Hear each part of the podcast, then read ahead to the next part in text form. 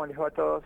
Un gusto poder conversar con vos y, dar cuenta de esta noticia, bueno, que dio vueltas este, eh, por todo el país, ¿no? Cuéntenos un poco este, cómo nació este, este proyecto Roldán 2, qué características tuvo y cómo se llegó a, poner en órbita este satélite. Bueno, eh, primero aclaro que no, no fue puesto en órbita porque eso es otra cosa. Eh, este satélite se lanza y cae con un paracaídas. Me lo aclaraste y volví a cometer el mismo error.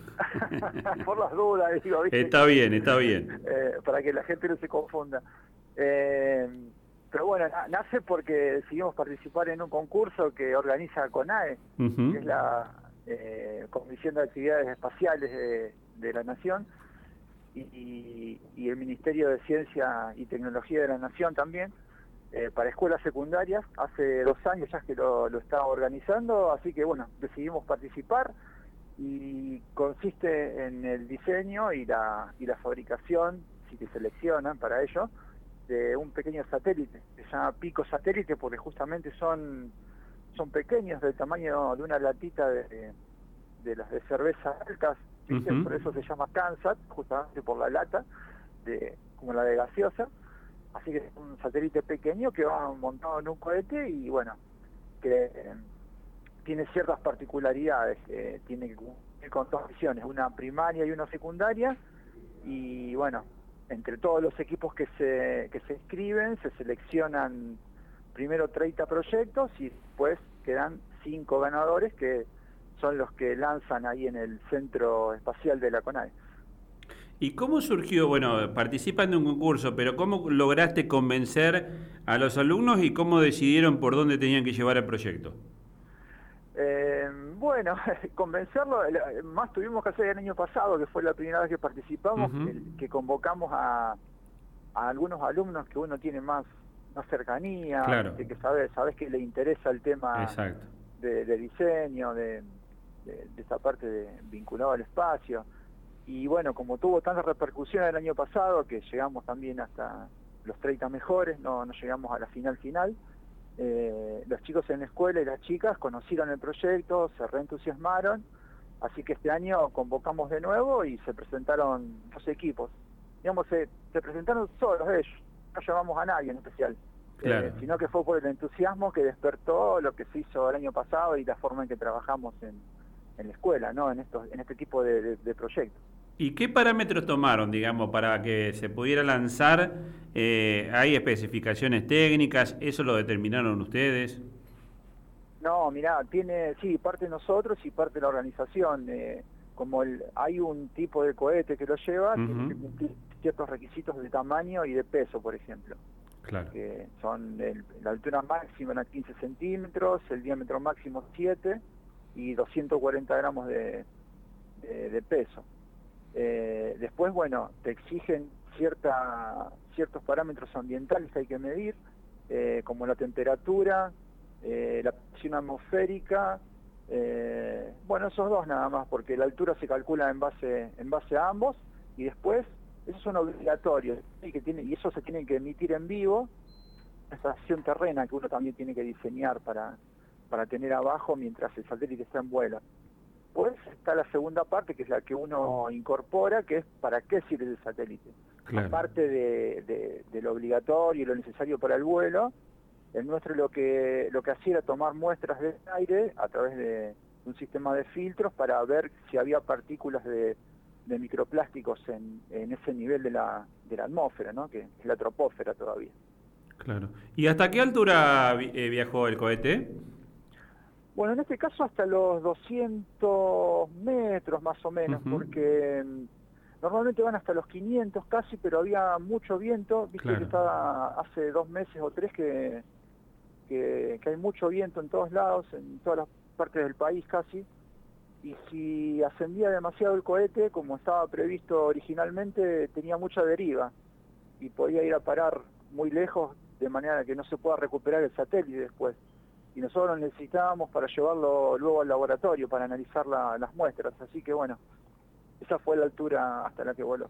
¿Y son pibes de qué edad, eh, profe? Contanos un poquito la edad que tienen. Este, bueno, es una escuela técnica que debe tener sus particularidades en este, en este sentido. Contanos un poco de los chicos.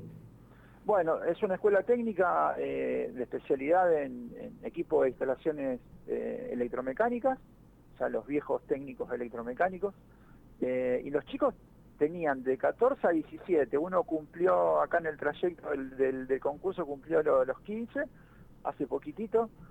eran, son, porque están trabajando todavía, de segundo, tercero, cuarto y quinto año.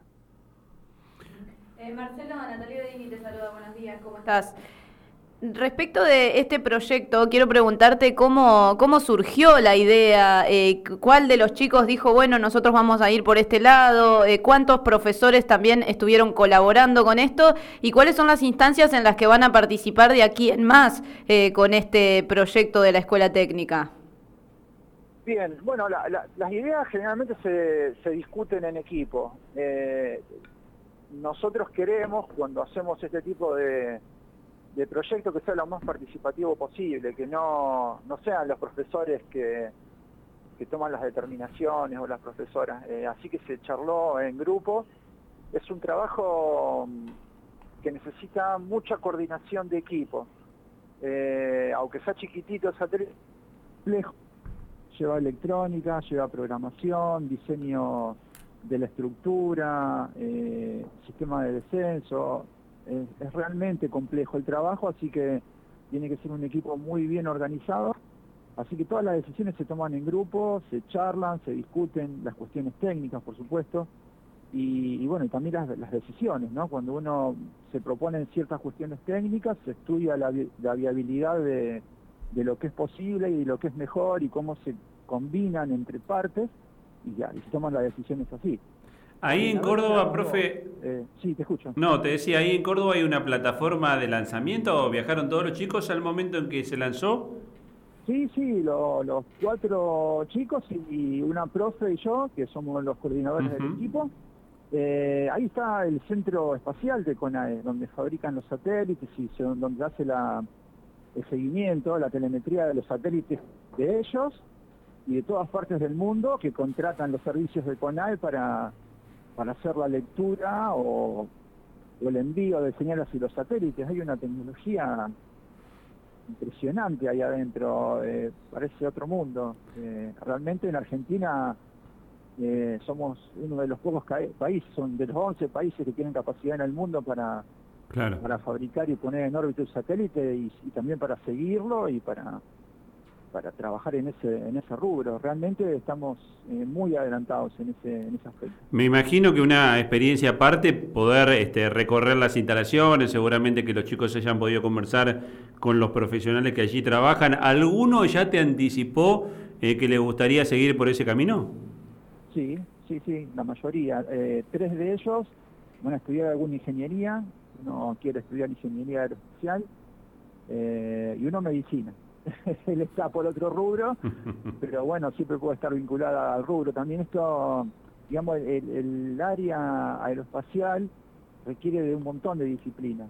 Eh, la electrónica, la mecánica, la medicina, eh, la astrofísica. Eh, es un ámbito muy complejo donde se necesitan un montón de, especialidades de alto nivel y hay mucha demanda en el país eh, alrededor de eso. Así que, bueno, uno de los objetivos del concurso y de la visita es mostrarle a, los alumnos y a las alumnas de escuelas secundarias lo que hay disponible, ¿no? Y, que hay en, Argentina posibilidad de hacer ese trabajo.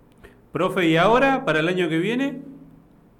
el año que viene, no sé, todavía, ahora estoy muy cansado, eh, fue un estrés tremendo de seis meses, eh, y aparte el año pasado también, así que les dije a los chicos no cuenten conmigo para el año que viene, pero bueno, seguro que me van a convencer, siempre tienen alguna estrategia para convencerme de que participe.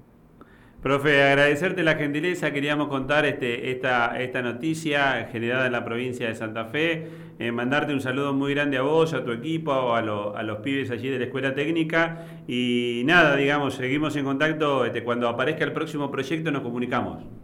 Vale, cuando quieran. Muchas gracias. Te mandamos un abrazo. Marcela Imeta es profesor de la Escuela Técnica Granaderos, eh, allí de la localidad de, de Roldán, bien digo. Este, Granaderos eh, Baigorria eh, es la escuela técnica que participó de este proyecto que terminó con el lanzamiento de un satélite que realizaron